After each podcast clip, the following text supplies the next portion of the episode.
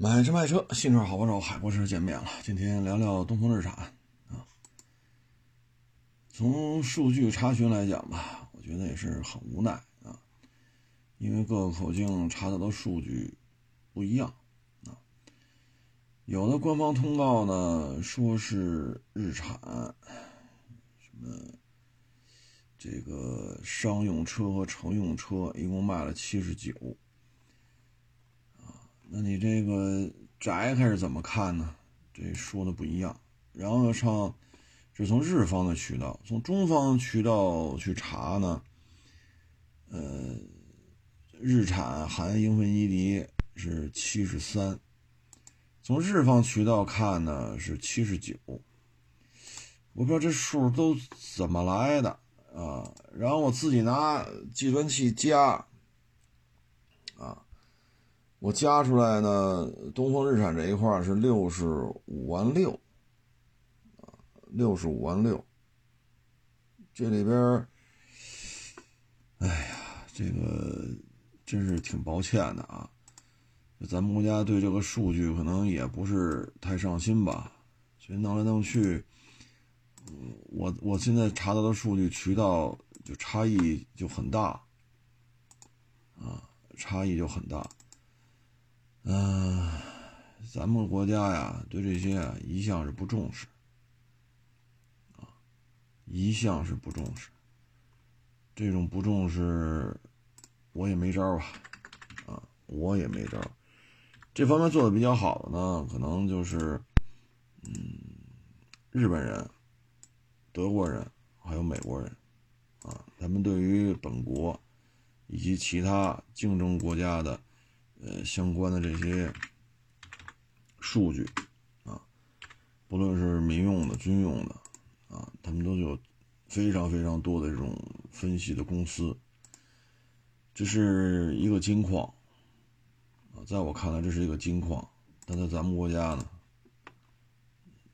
我说一脑袋酱子也不合适。反正我们的数据分析啊，很多。部委很多行业就是有编制的啊，都在做大数据。可是我们作为一个汽车，我我的一车贩子啊，也算从业者，或者说汽车爱好者。我们想了解自己国家这些民用汽车的具体的某一个车型或者某一个品牌，一年卖了多少车，这数据是乱七八糟。已经出现若干次了，我能查到的数据，我拿计算器一个一个加，加来加去对不上，一会儿多一会儿少，啊，我们现在经历是什么？快出车，多出车，赶紧出车，拉升股票，买车评人，让车评人刷流量。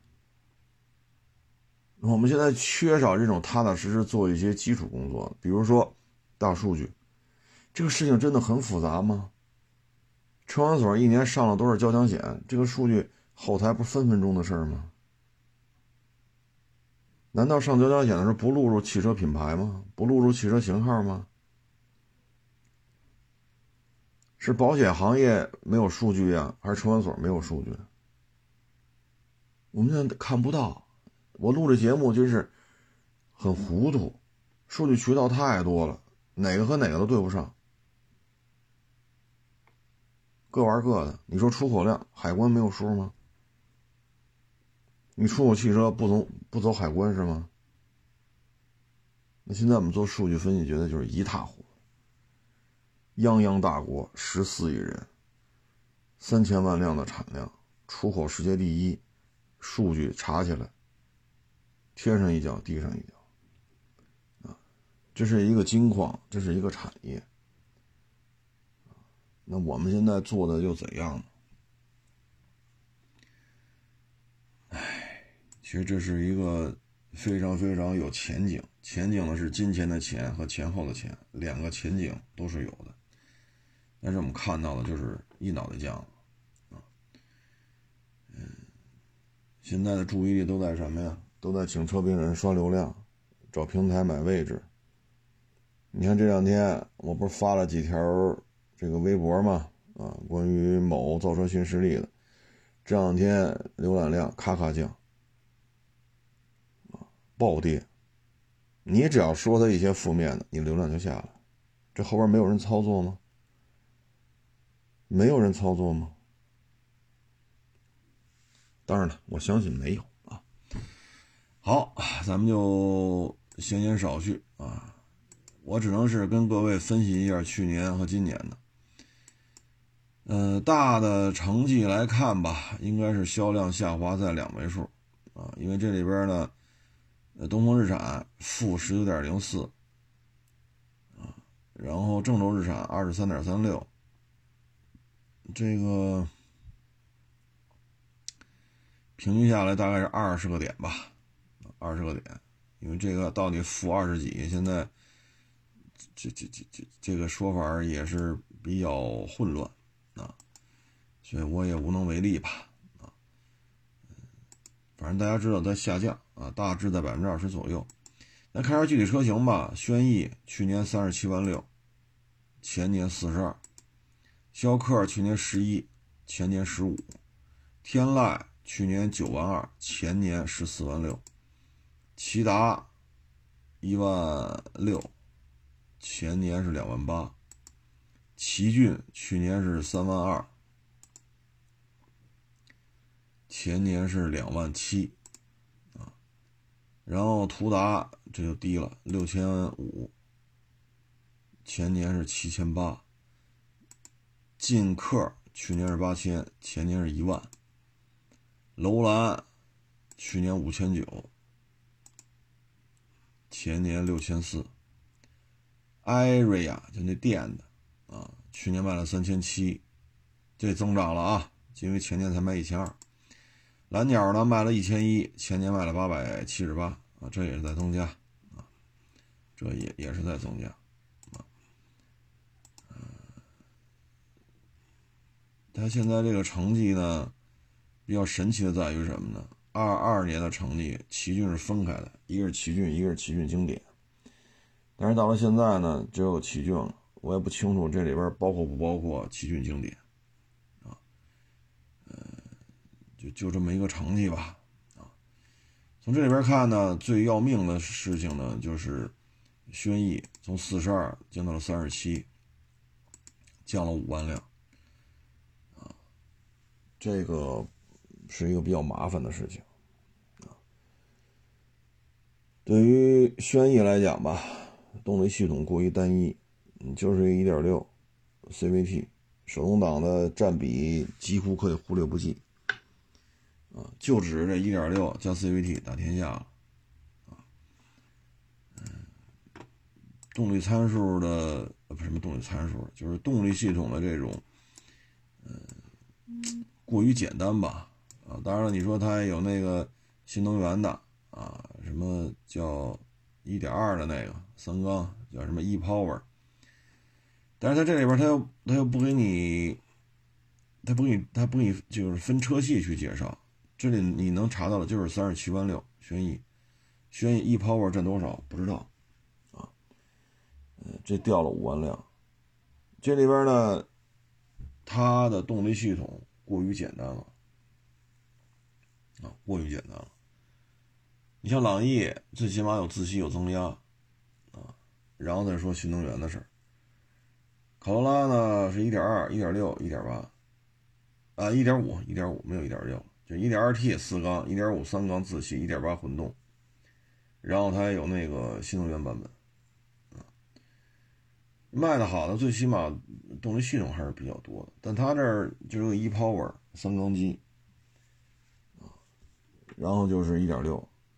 手动挡的就暂且不提了吧，因为销量太低了，几乎就是1.6加 CVT，动力系统过于单一，然后呢是两代同堂，啊，你说不求赚钱求吆喝，现在吆喝的量也下来了，吆喝的量也下来了，你这事儿就不好办了。所以，哎，日产呐，真是一把好牌，啊，打的稀里哗啦。现在车型也就十个了，啊，去年啊前年十一个，因为有一个轩呃奇骏经典。我们看一下第一名，这就是轩逸，第二名逍客，逍客销量也是在下滑，呃，之前是十五，现在是十一，换代之后的表现大不如前。我们通过奇骏和逍客，我们能看出来，日产对 SUV 的把握出现了一些偏差，出现了一些偏差。它这个偏差呢，是它跟本田的偏差不一样。本田属于车做小了，排量做低了，配置也做下来了，但是价格上去了。它的解决方案很简单，那就是上大排量，增加配置，降低价格。但是奇骏和逍客呢？逍客还好啊，但是奇骏这就是纯粹属于造型风格都出现问题了。你长这个模样，国内不认，不好看。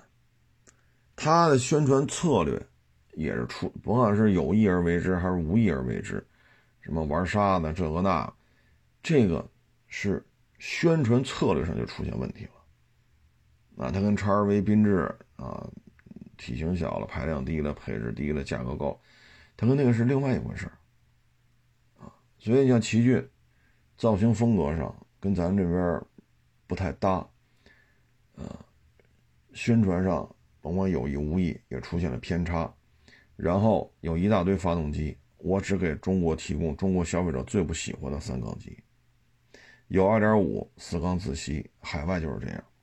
国内你也可以匹配2.0自吸、2.5四缸自吸以及 2.0T，这些都是可以做匹配的，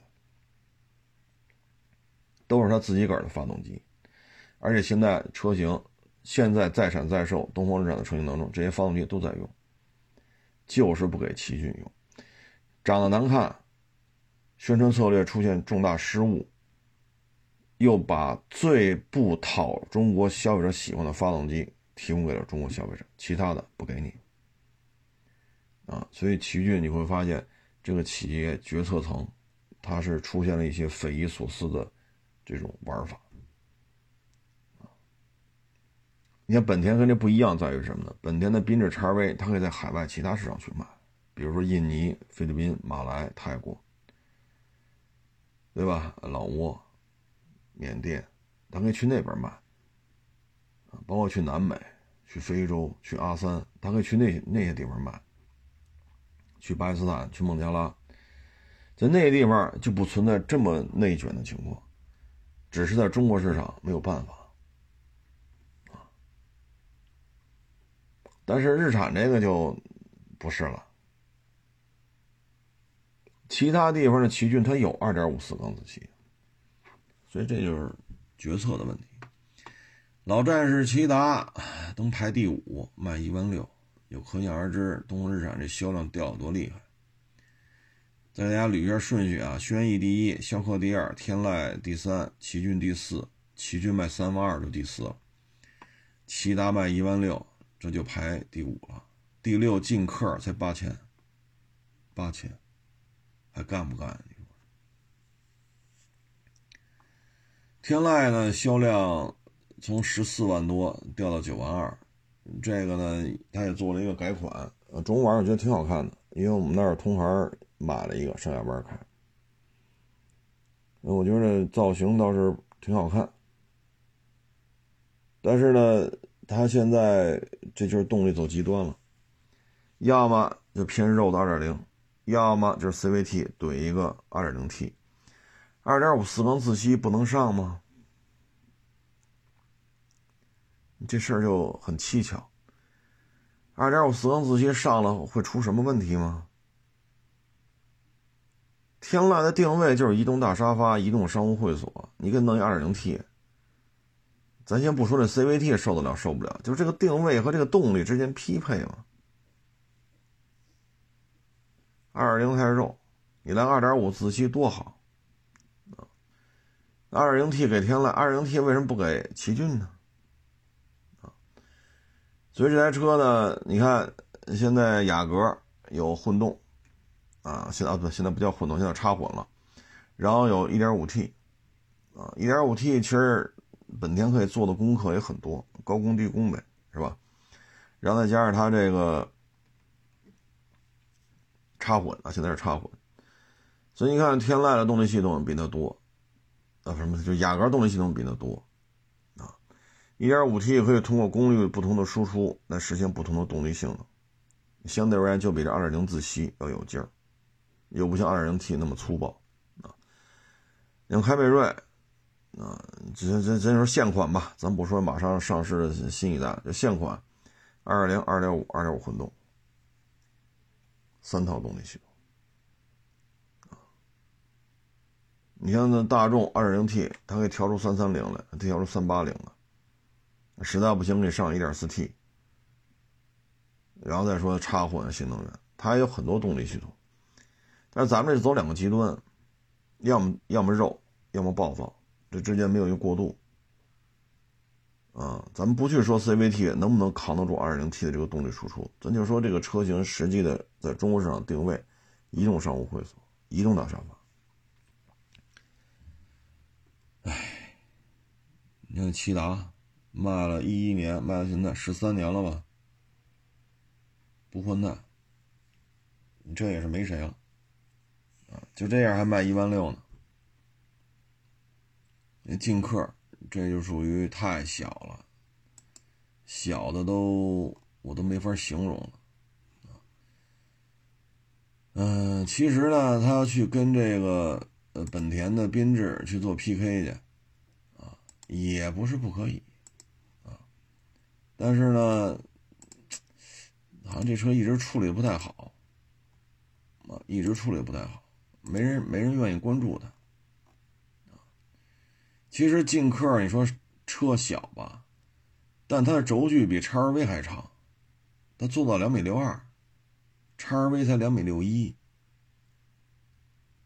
但是好像没人关注这车，啊，就是轴距其实不短，但视觉效果很小，所以销量啊，你看这车一百二十二马力，叉 R V 是一百二十四马力。咱这动力也没差多少啊，再一个起步价，咱们这个劲客呢是八万九千八，叉 RV 就得十二三了，咱说起步价啊，咱不说实际提车价，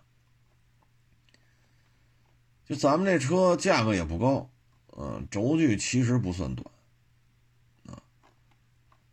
但是你说咋整？啊，气囊标配我看了一下也是六个。标配倒影后雷达，啊，无法弄，啊，就这台车设计上，我觉得是，就视觉效果啊，就特别显小，特别的显小。你看楼兰和奇骏，楼兰就特别显大，大家有没有这种感觉？就楼兰就是就是显大，奇骏就是比楼兰小。但是咱这劲客呢，就看着比谁都小，所以这车呢，就设计上，嗯，有点值得反思的地方吧。至于说途达，这就没法弄了。这这么大一车，轴距二八五零，带大梁带低四，为什么给二点五自吸呢？有二点三 T 柴油不给。这车刚上市之前，我还跟这个他们日产的一个高高级领导还聊这事儿。我说为什么不上四点零啊？现在市场空白啊，因为普拉多马上就停售了，三点五那分时四驱，你这上四点零不就稀的拉屎独一分了吗？不上如果它要上一四点零呢？那在普拉多停产，坦克系列没有投产，就从一九年开始啊。坦克系列没有投产，普拉多即将停产。那在二四年到一九年这五年期间，如果途达上个六缸机呢，还会是今天这种惨状？一年卖六千五，一个月才卖多少？五百多台。如果再提供二点三 T 柴油呢？这些发动机日产都是有的呀，而且海外途达就是有二点三 T 的。你这看到中国消费者喜欢大排量六缸，那你就上啊！你像这车二十四万九千八啊，好像是啊，我查一下，别说错了。啊，二十四万八千三旗舰啊，二十四万八千三旗舰版。那你再让加十五万啊，你可以卖到三十九万九千八，四点零六缸途达，对吧？卖三十九万多，这不比 V 九七带劲？这不能，这不比普拉多二点七带劲？对吧？加十五万还不够吗？这四点零发动机有那么高成本吗？对于他来讲，其实卖个三十出头就够了，卖个三十一二，这动力就非常充沛了。那上二三 T 柴油呢，也可以啊。啊，所以这个当时就提过建议，就觉着不行，这不行那不行。那现在蓦然回首，不上行吗？就这成绩，咱不上四点零，咱现在回头看，行吗？六千五百二十二台，啊，当然了，这个事情中方没有什么话语权，我觉得也是很无奈吧，我也很理解中方的这高管很无奈，没有办法，啊，就像当年北京吉普那切诺基二点五四缸化油器，哈，那设计就是不合理。卖出去车老回来返修，就这这螺丝设计的问题，改改不就完了吗？你说改，你有知识产权吗？先上报北极普美方高管，美方高管讨论、研究、调研，觉得 OK 了，在在亚太区美方高管，他们再去调查、再核实、验证，然后他们再决定上报与否。他们讨论之后决定上报，上报美国的啊。这个总部，美国总部在接到报告之后，再开会探讨啊，然后去实际的去勘察这个那，再怎么改进，计算成本这个那，然后一年多以后告诉你这颗螺丝可以改，那改吧，通知你这个事情你说的对，但不代表你现在就能改，供应商重新做匹配，成本重新做核算。等你这俄罗斯能改了，都两三年以后的事儿。中方，你着急，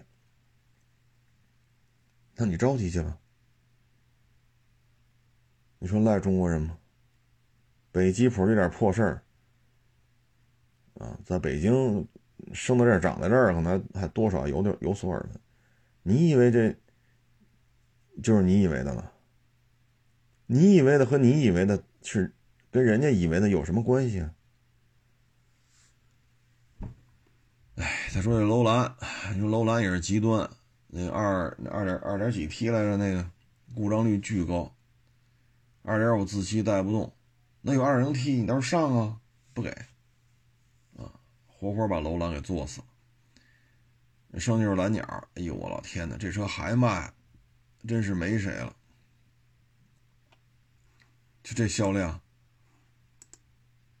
就这销量有什么意义吗？二二年八百七十八，二三年一千一百九十六，倒是增加了啊！咱也别说没意义，增加了差不多百分之三十，这够摊销成本的吗？啊！所以现在呢，整个这销量嘛，我加来加去大概是六十六十多万辆，啊，六十多万辆，嗯，到底下降百分之十九还是百分之二十几？这个也没找着一个确切的说法。因为你连这数你都加不出来，你都不知道他去年数据到底包括哪些车，今年查到的数据我拿计算器加，没有一个对得上的，所以你说这数从从何说起？反正我只能说，今年比去年同比销量年度销量下滑，大约在二十个点左右。这里边呢，主就是车和发动机一大堆，我觉得主要问题呢。除了奇骏这个颜值问题，剩下都是匹配的问题，就是匹配的问题。像轩逸没有必要说就上个一点六，应该保持当年的二点零。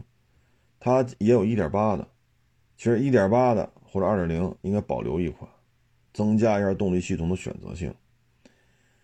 呃，至于说天籁，这也是动力系统选择的问题。你就上二点五四缸自吸，又能怎么地？至于说奇骏吧，这造型风格咱也管不了，他就愿意这么干，咱管得了吗？咱管不了。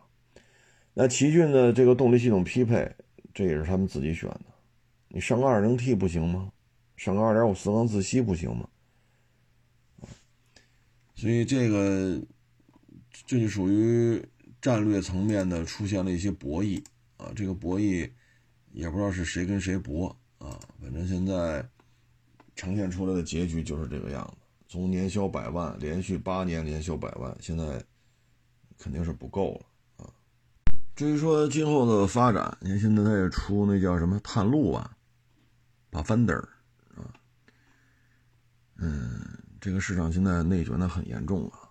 一代楼兰三点五那也没卖好，二代楼兰去年也停产了，三代楼兰现在要探路。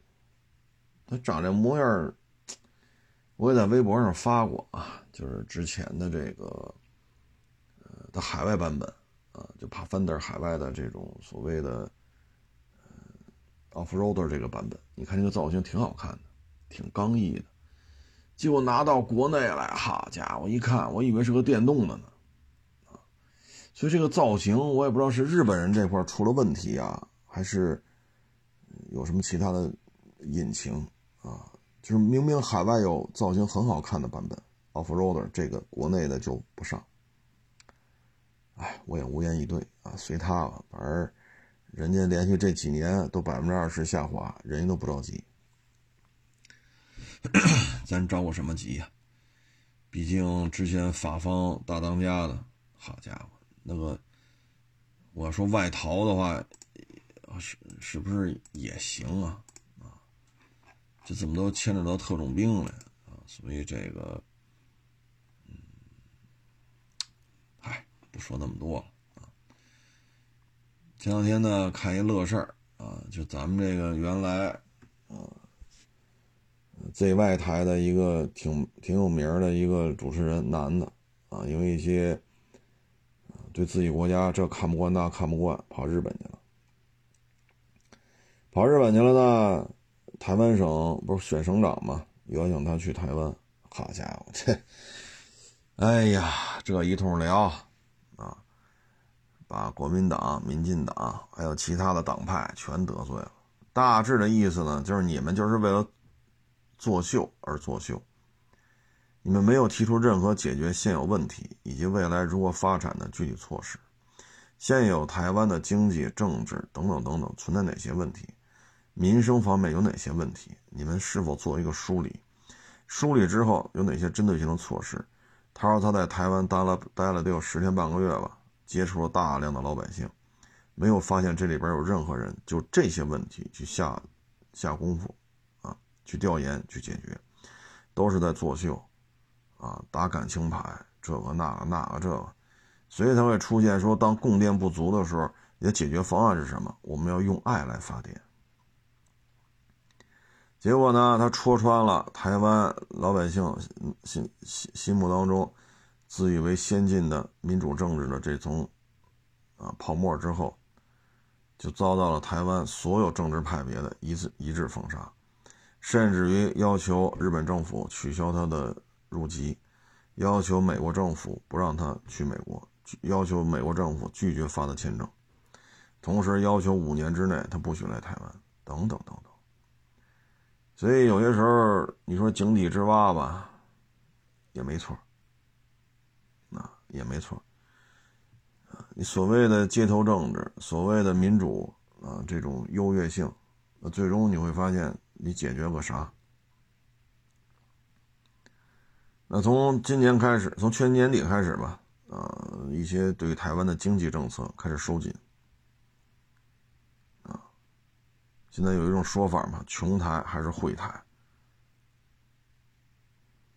所以这对于未来台湾的经济，我们是看低一线的，因为它绝大部分贸易都是通过要跟咱们这边来实现的。一旦咱们采取一些这个那个措施，对于咱们来讲，台湾所能提供的这些产品，绝大部分都是可替代的，你像台积电的芯片，咱们倒需要，他又不卖，那你说还有的聊吗？就那些什么凤梨酥，对吧？那些什么水果、海产品这些东西，咱们这不是没有是吗？就是大陆要是没有台湾的海产品，咱就吃不上鱼了是吗？哎，你看台湾这个铁路，哎，其实也是台湾最后一个高附加值的工业产品，就是台积电。现在强行掰到 American 之后，又出了大量的问题。大量问题推出之后，那台湾这台积电如果搬到美国去，那台湾的高附加值工业产品还剩下什么？你说面板，那显然它干不过咱们的长虹啊、康佳呀什么的；家电干不过咱们的海尔、美的什么的。汽车工业咱就不指望了，纳智捷那个德行，您您觉得它能威胁到谁？啊，就纳智捷那个那个状态。啊，它能威胁到比亚迪，是能威胁到吉利，啊，他们自己都不买。至于说两洋摩托，这有什么说什么，他擅长的也就是小踏板，啊，当然有那个 AK 五五零吧，那算大排量。但是走量的还是幺二五幺五零，啊，二五零也就这些。那现在咱们做的也不错，对吧？最起码咱们现在，你像给宝马代工，啊，宝马 C 四百那个踏板。啊咱们自己现在小踏板做的也挺好的，所以说没有什么说离开它就不行的，啊，你说离开台湾的海产品咱就吃不上鱼了，离开台湾那些什么，其实就是菠萝、椰子什么之类，离开它咱就吃不上了吗？台积电，你现在自己跟这儿，嗨，所以走一步看一步吧。台湾将来的这个高附加值工业产品的，嗯，可能会越来越少。当年呢，搞 IDF 中正号的时候呢，其实台湾的这个，呃，IDF 搞出来之后，客观的讲，要比咱们当时的歼七性能要好，不论是飞机外形设计、航电、发动机的技术水平，都要高于咱们那个时候的歼七、歼八。这咱们不得不承认。当然，现在你回头看 IDF 这什么呀？这，但是你放在三十年前，你再看，三十年前咱有啥？咱有啥？歼十还没起飞呢，还是图纸阶段呢，样机阶段。飞豹好像是试飞了，啊，载弹量、航程肯定比 IDF 强，但是航电系统还是有差距。歼七、歼八就那样。啊，这也不是什么涉密机型啊，歼七、歼八，你网上找去吧，有的是，各种介绍。啊，其实 IDF 跟歼七、歼八比，确实设计水准比咱们高。但是现在呢，台湾的航空工业还有啥？你是能生产类似于 L 幺五啊、T 五零啊，还是能生产类似于歼十，还是说你能上个类似于 A 四百 M？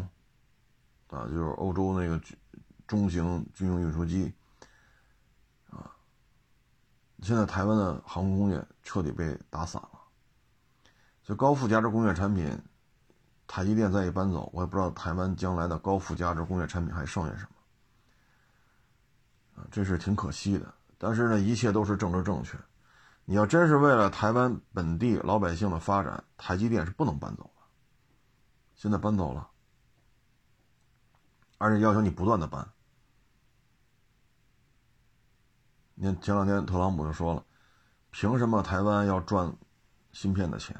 这买卖是我的，凭什么现在成他的了？大家看这采访了，这是特朗普自己亲口说的。这对于台湾来讲意味着什么？一旦特朗普上台，那台湾这点高附加值产品。不是说咱们抛弃它，是 特朗普可能会下下狠手的啊！你说搞金融，那他干不过新加坡，他也干不过香港啊，跟上海比，他也没有优势！你不论将来它定位是咱们一个省，还是咱们一个特别行政区，还是咱们怎么怎么着，它就是咱的一部分。它跟谁比，它也不具备金融中心的属性，因为现在这个战争，这个 人不会跑这儿来做个金融中心的，啊，上海、香港，啊或者坡县，啊，所以这么一番折腾，如果，唉。就就这帮人啊，真是为了台湾老百姓想，那应该摩托车做大做强，啊，然后台积电必须做大做强。既然咱们是世界上最大的芯片消费市场，一定要搞好合作。那为什么要听美国人的呢？不卖给咱们芯片，又要求把你这点东西全搬美国去？你这成什么了？这他妈大傻子都能想明白的事到那边就同意了。那台湾老百姓以后呢？所以就是就就这种玩法，自己还提提出自己挺先进，政治体制特先进，我也不知道先进在哪儿。自己不算一下自己的贸易额，一半以上都要来自于大陆吗？那不算计那就闹呗。而且这是中国的一部分，它跟思密达还不一样，思密达。算是一个半独立的国家吧，啊，你看现在给弄的，老骂咱们，为什么呀？造船工业快不行了，现在七比三新增订单量，过去是咱们四他六，现在咱们七他三。汽车工业在咱们这边肯定不得烟抽，在北美卖的好，欧洲卖的好，是因为对咱们有各种非贸易关税壁垒，咱们的车不能跟他正面竞争，非关税贸易壁垒。芯片现在。过去啊是对华出口，现在呢从咱这边进口。你还剩下个啥？还剩下个啥？一旦从这挣不着钱了，你看马上就跟咱这就这个那个骂骂咧咧的，不是说十年前请那女歌手孙悦做做什么韩国旅游形象大使，不是那会儿了。那会儿来这什么钱都能挣，到处割韭菜，那不得对咱给点笑脸吗？你看现在望京还有多少韩国人？你看看十年前望京有多少韩国人？唉，所以像作为台湾省来讲，其实很多事情咱们都是很照顾，但是自己看不出来，自己觉得自己牛逼。啊，那不是一一说就是高铁上没有座位，全是马扎儿。啊，太空站是假的，神舟系列载人飞船是假的，航母是假的，歼二零是假的，什么都是假的。所以这个。本身是个反华的前 ZY 台的男主持人，结果去了台湾，好家伙，得罪了所有的政治派别。所以你说他就以他在中国、在日本、在台湾省这么，对吧？这种观察得出的结论就是全是游戏，全是选秀，啊，悲情牌、苦情牌，啊，唉。这就不说他了，反正从现在开始吧，二四年开始，会台逐渐逐渐有一些降温啊，从会台变成穷台，哎，所以这就是贵美甜美的疯狂洗脑啊，老百姓也就跟着跑啊。其实现在这个社会就是谁嗓门大，谁话语权多，谁说的就是对。等你真是发现事实不是这样的时候，晚了，这就是晚了。哎，随他去吧，反正就这么大点地儿啊。GDP GDP 不行，军事实力也不行，高附加值工业产品也逐渐衰落。看看韩国的现状，啊，你就大概去就知道台湾省是一个什么状态。他骂咱们，像。思密达跟咱这儿是吧？咱倒不也不至于打他，因为有八零后在那儿，打他还轮得着咱们吗？但是台湾省这边要是玩大了，那就是挨打的命啊！想不明白，想不明白啊！都把你台积电搬到美国去了，这是爱台护台吗？这他妈是拆台，可洗脑洗的呀！啊，洗脑洗的，一说就是不是中国人，那你别说中国话，别用中国字儿，好不好？啊，你也别过春节。你像人家思密达似的，汉城改喽，改叫首尔，对吧？自己编一套文字出来，以至于你看思密达三军，他不部队里边那些口号很多都是纯粹的汉字。包括思密达的历史，你用现在的韩文解释不了，因为那会儿都是中文。啊，嗨，不说那么多了。啊，背叛祖国没有好下场的，这有什么说什么啊？唉，跟着蔡英文混混呗。当年日本人占了台湾，凡是有点骨气的啊。不愿意当这种奴才的啊，基本都被杀光了。留下来的软骨头居多啊，特别让蔡省长他们家老祖穿上日本军服，作为日本关东军，在咱这边杀咱们这边老百姓。这段历史大家知道吧？好，日本战败了，被咱打跑了，回到台湾之后。蔡英文他们家老祖没有受到清算，反而由于跟日本关东军的这份是吧交情，承接了日本到台湾省的大量的航运，就海运的这种生意，挣得盆满钵满。所以他从日本关东军那会儿，你会发现到现在，就是这帮汉奸作威作福，所以他们到现在，他们也认为自己就是日本人。大概其实就是没情况，啊，哎，咱就不扯他了，啊，就这么一个，嗨，没有什么，就是非他不可，啊，凤梨酥吃不吃也那么回事啊，咱们这边有的是水果，啊，啊，嗯，这两天呢，就是特斯拉，啊。它的这个股票价格呀，出现了一个下滑。这个股票价格下滑呢，我觉得主要是几个因素吧。啊，首先呢，销售业绩啊不及过去。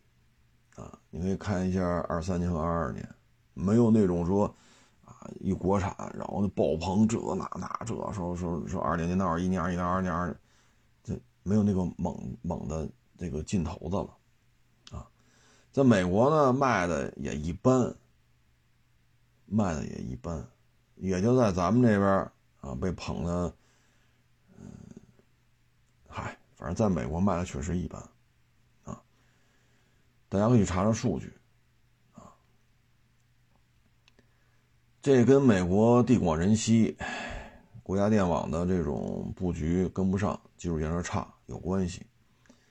呃，充电的话，在那边也就是极个别的大城市还可以，啊，再一个呢，你说靠近墨西哥的这边，这这几这一块地区热，还比还就温度还比较热，那其他地方就不行，啊，温度就偏低，啊，一下大雪就半米深，那这些地方电动车没法弄，啊，而且呢，动力电池现在反正美拜登政府嘛。只要跟中国有关系，那这车就没有补贴。那现在咱们就是世界上最大的电动汽车这个产业链啊，你说你这个中国零配件占比不能超多少？对于特斯拉来讲，这事儿就麻烦了啊。类似的情况你可以看一下 ID 三，咱们这边卖多少，他那边卖多少？啊，咱们一万多，那边三万多，同样一台车。那这车拉到德国去之后，那德国要就要求法院必须把这些拉过来的中国产的 ID 系列就地销毁，不许卖，没法弄了，就，对吗？都是 ID 三，都是大众的车，这边一万多，那边三万欧，价格翻了一番都不止，那你让德国消费者还还认当地的 ID 三吗？就会对大众在欧洲的基本盘产生剧烈的冲击，所以要求法院下令把这把这批中国产的爱迪系列就地销毁，不许卖。那现在中国产的零配件装在他车上，在美国卖，他就享受不到补贴啊，包括各种非关税贸易壁垒，这个，嗯，差点意思吧。嗯，像美国流行的呢，他要在美国要想好好卖，那首先需要 F 幺五零这样的大皮卡，啊，或者类似于凯美瑞这种三厢轿车。可是大皮卡，这个 F 幺五零多少钱一辆？特斯拉这皮卡多少钱一辆？那你这个价格比 F 幺零贵太多了，对吧？那为什么买它呢？气温受限制不？充电受限制不？尤其是美国很多大农场，这是好几年前吧。一网友跟我聊啊，说这农场买块地，地有多大呀？F 幺五零加满加满油，围着他们家农场绕一圈啊，这油箱的油都都跟不上，后边草包子里还得放上备用油箱，就这么大，这块地就这么大，当然了，比较崎岖啊，就是上山下河、窜树林的，这个那个不是柏油路啊，所以咱得挂着越野模式，挂着越野模式那就费油。啊，六点二的，这时候耗油量本身就高，啊，然后你再去越野，城市道路油耗就很高，在越野这油耗就很高了，就就这么大，翻山越岭、上山下河、树林子、大草甸子，这个那，冬天的话，这一箱油跑不回来，啊，就这么大，那你在这种情况之下，你弄一纯电的，磕了底盘怎么办呢？哪儿充电去？人家后备箱扔一大油箱，四十升的。六十升的、八十升的，人能直接往里怼，你电怎么弄？你再拉一两吨重的备用电池，所以这些东西在北美销量其实不是太看好，玩乐啊，可能纽约呀，啊，曼哈顿呀，你这嗯弄个纯电的跑跑炫一下还行啊。我看过一些美国农场主的一些计时计时片你看那些皮卡啊，那真是干糙活的。农场里不是都柏油路，啊，所以现在呢，就在咱们这边卖的还行，啊，可以说没有上海工厂，特斯拉也到不了今天这地步。那现在它返销美国，反而受到各种限制，啊，再一个呢，就是现在大众、通用，现在都下调了未来一段时间内电动汽车的这个产能。啊，对未来持谨慎乐观态度。按照日本丰田的规划呢，全地球大约只有百分之三十的份额可以由电动汽车来替代，百分之七十是替代不了的。你比如阿拉斯加，你上那儿弄电动去。现在东三省这些换电的出租车，你你上网你搜搜，这换电的电动出租车的的哥对这事儿都怎么评价？一说起这个都和蔼可亲，温文尔雅。包括咱之前说过，非洲，你还弄电动车，哪儿充电呢？哪儿充电呢？这一天没停电，有阿弥陀佛了。还有一个最关键的就是这次选举之后，啊，如果说是特朗普上台，他对于电动汽车是持一个否定的态度，啊，就是我们为什么要造电动汽车？这是特朗普的政治观点。没有必要，啊！美国本身现在是一个石油输出国，加油站有的是，对吧？又喜欢大皮卡、大哈雷这些费油的玩意儿，开呗，他自己就产油。为什么加入碳碳中和？为什么加入减排协定？这可是特朗普的政治纲领。那现在看，拜登这个压力很大。一旦拜登下去，特朗普上了，那特斯拉还有好日子过吗？对吧？包括按照丰田对于全球这个销量，他大致认为目前的这种现状，社会现状，也就百分之三十的份额能留给电动汽车啊。所以特斯拉现在这股价下来吧，跟这些都有关系啊。包括 Model 三，它上市几天就降价。现在没有这种翻翻翻翻再翻翻，特别靓丽，而现在对于这车的关注度也不高，啊，也不高，啊，包括这两天电动皮卡巡展，那很多人就不行了，啊，这就高潮了，兴奋了，语无伦次了。那你接触过买皮卡这些人吗？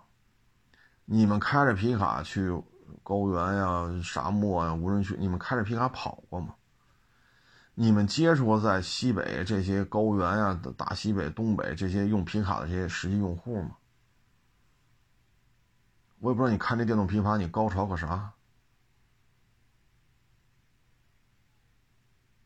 你像养牛养羊的，家里几万只羊，这冬季都得弄大棚把羊关里边，因为外边下大雪，怕把羊冻着。牛，那他还有牛有马，都得圈起来，圈上之后足够的草料。那你开着皮卡，好，外边雪下半米深，这电动皮卡怎么开呀？再一个，你在柏油地、水泥地上放羊啊，那都是大草甸子，人家那地那不是几百亩，几百亩地不够用的，因为羊他妈就好几万头，那么大一块地，哪给你充电去？对吧？包括你叮当当当当当哈。到人那儿，猛禽能开报废了，第二能开报废了。你说这路是什么什么样的路？那您这底盘精磕不精磕呀？你说我就在北京，那你开吧。如果他按皮卡，你在北京怎么开？后半夜开。如果他不算皮卡，又以什么来上牌？我也不知道你这高潮高潮在哪儿。啊他自己都说，百分之九十八以上都来自于中国电动汽车产业链。嗨，不说那么多了啊。反正现在这就看啊，特斯拉将来的发展呢，首先就看这次选举。那这次选举呢，现在这事儿就比较乱。首先，德州啊，昨天我还转发一条微博呢，新浪军事啊，德州国民警卫队啊，要把中央的这些。派下来的全都轰走了，啊，因为德州跟墨西哥这边境线，德州自己出了很多钱要修这个防润人啊，润到美国的这个要修这个隔离墙。现在拜登上来要求拆了，啊，取消这些封禁，让这些润人可以自由的来到美国。德州呢这就不干了，啊，因为都跑他这儿了，对于他的就业率、治安犯罪率都产生比较大的影响。他们出大巴车拉到拜登他们家去，一车一车拉，这明显就不对付。那现在呢，赶上这较劲到一定程度了，这德州就把中央的这些轰走了。国民警卫队呢是听州长的，是归州政府管理。现在二十六个州啊支持他，因为民主党、共和党嘛啊，现在二十六个州支持他。而这二十六个州又是特朗普这边的呃执政的啊，然后现在其中有十个州派了州警卫队的这个就算是军队啊来到了德州，还有大量的人老百姓支持特朗普的这个政党的支持者也来到德州。那国民警卫队军事实力是相当强的，它是有 F 三十五的，它有 F 十六。它有 F 十八，啊，它有大量的枪械，啊，雷达，啊，它海陆空三军都是有的，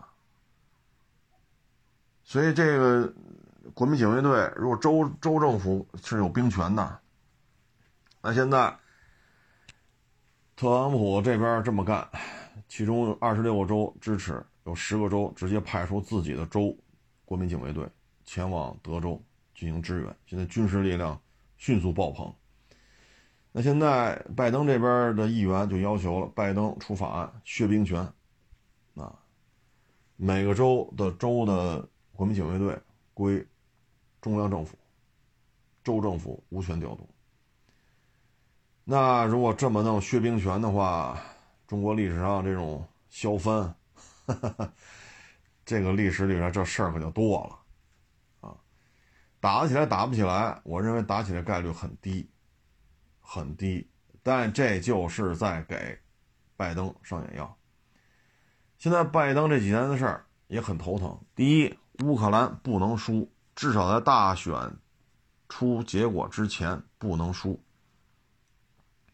要战斗到最后一个乌克兰人，不能输。输了的话，拜登没法交代，因为这他任期内挑起来的，在他任期内如果完败，这事儿不好交代。而现在这么拖下去。很多人也是反对的，因为消耗了太多的钱，打了他妈七百天了，乌克兰的国土越打越少，也没怎么着俄罗斯啊，俄罗斯依然是化肥出口国、石油石油出口国、天然气出口国、粮食出口国、各种矿产出口国，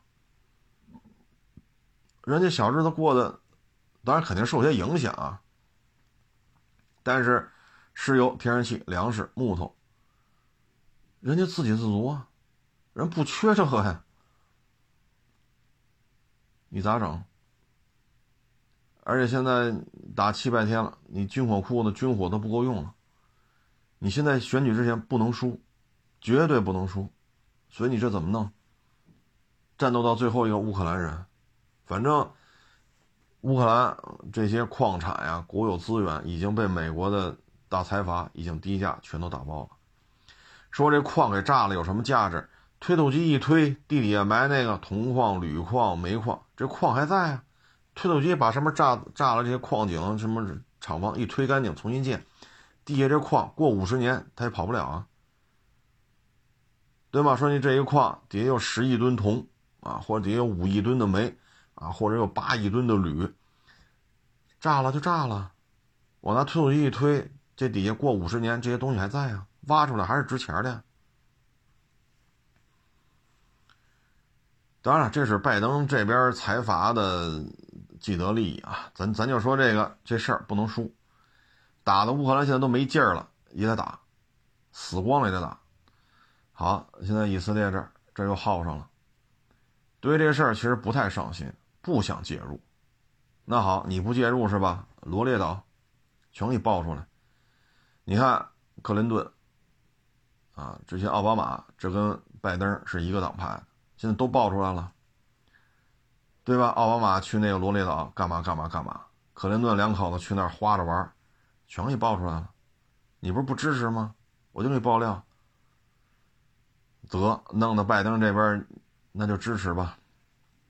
结果爆来爆去，特朗普那边人没去罗列岛，反而神助攻特朗普的选举。那现在拜登怎么办？那现在曝光曝到这个份上了，那只能干吧，被逼无奈，跟胡塞武装动起手来了，被迫出马。胡塞武装，好，您空您空袭都二十多轮了，这你妈胡塞武装还天天打，一点不受影响，每天几十架无人机，每天一二十枚导弹，这量没有任何变化，你怎么弄？现在一艘一艘的商船被炸起火，这个那个，你说咋整？下不来台吧？拖鞋军你都干不掉，空袭二十多轮了，人他妈还天天打你，你是一点招没有。好，现在扛不住了，又找中国了，让中国出面找找伊朗，然后说得上话，他实在说不上。你说这多尴尬？不出兵。罗列岛不是结束，还会有新的丑闻给爆出来。你们不是不上心吗？不是不救你以色列，那就给你曝光。好，迫于压力，现在打了，打了，这没用啊！拖鞋军，他是个游击队呀，他不是咱们心目当中你要有一个，比如说参谋长联席会议主席，比如说你要国防部长。对吧？比如说，你要有空军司令部、海军司令部、陆军司令部啊，导弹军司令部、海军陆战队司令部、太平洋舰队司令部，他没有这些组织架构，没有，一堆皮卡啊，在他们这个国土里边，可能四层楼以上的都属于超高建筑，它没有什么有价值的东西，一枚战斧巡航弹，快报废的，很老的，早期版本，一百多刀。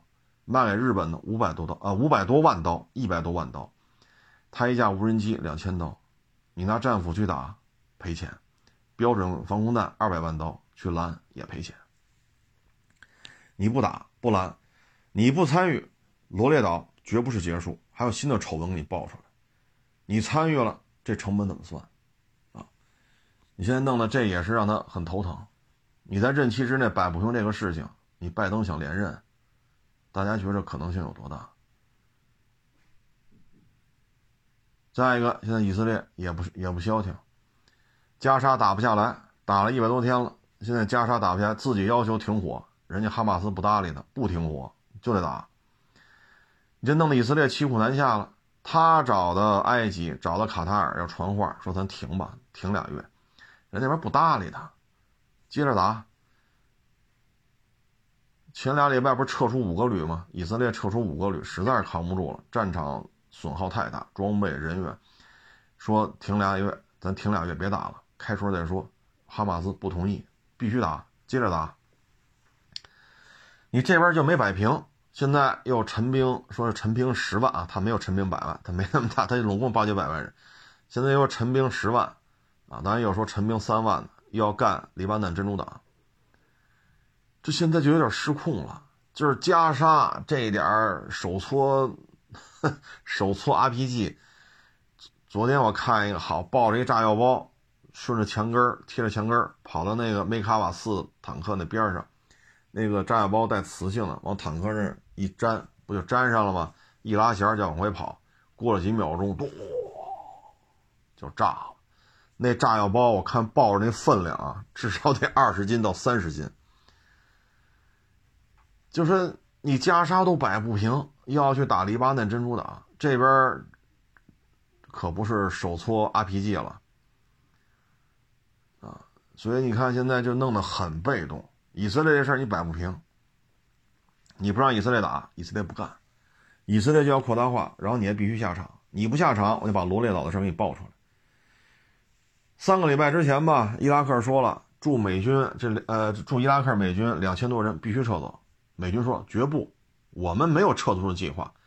结果这两天，叙利亚的美军基地、伊拉克的美军基地，包括他扶持的一些这些反政府的这些军事基地。啊，不论是巴基斯坦的、伊朗的、伊拉克、叙利亚，全都挨炸了，而且他们是互相炸。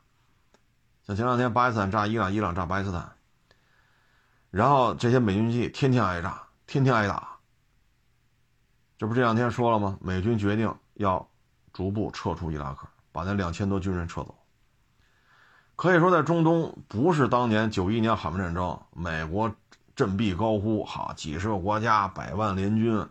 把萨达姆打的他妈的都找不着北了，美军就死了一百二十一一百一二十人吧，就把伊拉克拿下。这不是九一年了，现在他妈是合起伙来打他，合起伙来打他，就巴基斯坦打伊朗，伊朗打巴基斯坦的，这说白了就是异地用警嘛。本国内部错综复杂的宗教啊、部落啊，他有些时候会泄密的，那就让伊朗的过来打。伊朗打完了，巴基斯坦就打伊朗的，这不都挺好的吗？双方就是口嗨，你骂我两句，我骂你两句。你看，这个巴基斯坦防空部队开机了吗？那一水中式装备，预警机、北斗卫星、歼十 CE、枭龙、地空导弹。伊朗也是，军事装备有很多中式。你看双方，双方的战斗机、双方的雷达、双双方的导弹都不开机。炸完了就外交部，你骂我两句，我骂你两句，然后呢，好，嗯，完事儿。你现在弄得老美现在中东是很很头疼，很被动。那你说你出兵啊，幺零幺啊，八十二第一陆战师去呀，他又不敢。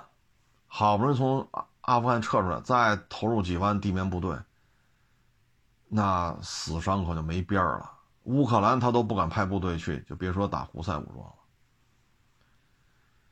阿富汗他都画句号了，所以现在你说他他连任的概率越来越低，除非出现一些神助攻，反转。但现在罗列岛人特朗普没去消费，我也不知道是怎么着，反正是现在爆出来就是特朗普是干净的，人没去，不像克林顿两口子，不像奥巴马，不像这个，不像那个。一屁股屎嘎巴，还跑这儿的人权卫士是吧？所以你看，弄得拜登现在也很头疼啊。如果特朗普上来，就特斯拉得到的产业支持会大幅度减少。大家也知道，特朗普上来就是退群专业户嘛。奥巴马好不容易弄了一个环太平洋经贸组织，把中国剔除在外，一旦签约就扼杀中国。结果特朗普一上来退出了，不玩了。这是一次很好的扼杀中国经济的机会，结果特朗普不玩了。所以这个拜登现在真是压力山大啊，压力山大。你包括现在这德州这国民警卫队，所以产业政策对于电动汽车来讲，啊，特别是美国本土的电动汽车来讲，这充满了变数，啊，对于他来讲，地广人稀，又是石油输出国，我为什么跑这儿弄这个了？啊，逼着我出钱到处建供电网，大规模提高供电能力，没有意义啊！现有的汽车工业就挺好的，对吗？这特朗普又好开大哈雷，又好开大皮卡，所以有些事儿现在就很微妙。啊，照目前这这这态势，如果再有几天，他这几万以色列部队又要开始跟黎巴嫩干，那你这拢共才多少兵力啊？都他妈开始借钱打仗了，都钱都烧光了，一天往少了说三四亿 dollar。多了七八个亿刀了，已经打了一百多天了。以色列在这场战争当中直接的军费消耗，这就是天文数字了。这还不包括被报销了上百辆的梅卡瓦，一辆梅卡瓦四四百多万刀，干掉上百辆多少钱呢？这得多少钱？铁穹系统打打打打的你都没有铁穹防空弹了，好。知道你没有防空弹了，我现在开始炸你雷达了。你这不是他妈纯粹就是消耗战吗？一枚铁穹弹便宜的三四万刀，贵的十万刀。手搓火箭弹，这他妈就多说点一千刀。消耗完你所有的铁穹防空弹，我现在开始打你铁穹的雷达。你早就能打，不接就让你消耗，消耗完你的钱，再导弹的钱消耗完了，再消耗你雷达。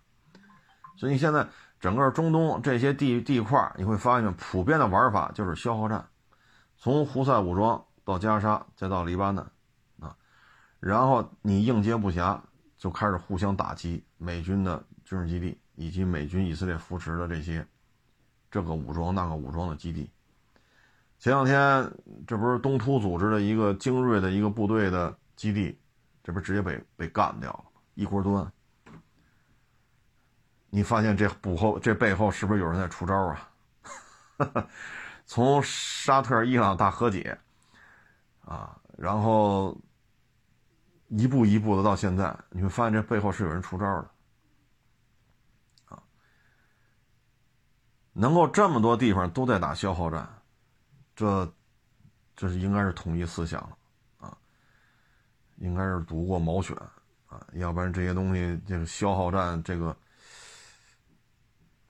思想很统一，啊，思想很统一，尤其是胡塞武装有无人艇，高速无人艇，浮出海面就半米高，速度很快，三四十节的速度，拉上半吨炸药，那往上一撞，美国驱逐舰、神盾舰也扛不住啊，这他妈比鱼雷威力大，威力大，用了一次，呃，你防不住啊，那不打了，无人艇不用了，就每小时飞个二百公里的无人机，就拿这打。你雷达肯定能捕捉到，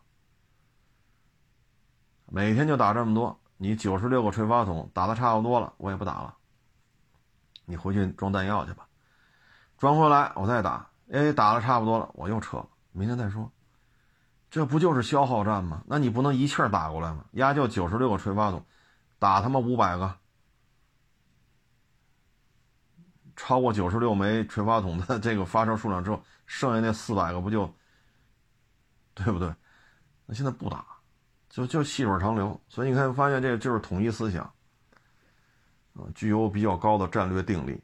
但是这么耗下去，乌克兰怎么办呢？乌克兰现在连炮弹都凑不齐，只能靠英国呀提供那些远程巡航弹进行精确打击。今儿炸个油厂，明儿炸个炸个工厂，后天炸个什么铁路桥，只能靠这个了。因为幺五五口径的炮弹这都凑不齐。我看这有俄乌前线已经出现成建制的女兵了。成建制的女兵被抓、被俘、被杀，就说你都拿成建制女兵上来打，男兵的抓都都抓壮丁都抓不够啊！所以你可想而知，拜登这个多多头疼啊！再加上海运价格暴涨三分之一，这对于美国通货膨胀这事儿没法弄啊！他应该降息了，他这么推高，你整个进口的成本越来越高，因为运费涨了三分之一，运费涨了三分之一，运输周期还增加了。你这降息怎么降？你不降也难受，降也难受，啊！所以这几场战争你不是自己挑起来的吗？收不了场。尤其是俄乌战争，大选结果出来之前，绝不能让他停，绝不能让乌克兰败了。没人也得上，男兵没了上女兵，女兵没了上老人，老人没了上小孩，只能这么扛。否则的话，他这选举就没戏了。啊，因为现在他们国内对于这七百天援助打成这个样子，越打乌克兰国土面积越小，这这援助个毛啊，有什么好处吗？而事实上，让中俄还背靠背了，你这事儿这不好办了啊，这事儿不好办了。你包括最近那几个斯坦，包括外蒙古，你看频频的跟咱们这儿要进行会谈，都在向东看。这是他不不希望看到的。那这场选举对于他来讲，现在减分项太多了。所以现在，除非出现一些奇迹，特朗普出什么昏招啊，出什么昏招特朗普不出昏招的话，现在拜登连任的概率越来越低。啊，你像德州这个，这已经事实上就是对峙了。当然了，打起来概率比较低啊，但这对于拜登来讲，这绝对是减分项。你看你当当权你管得了谁？啊，二十六个州支持，其中有十个州都派兵，国民警卫队去德州了。嗨，这就是我们现在蓦然回首，二零二零年的时候，咱们国家提出了百年之未有大变局，当时都觉得这是什么乱七八糟的。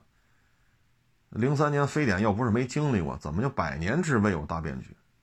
二四年了，你再看，是不是百年之未有大变局？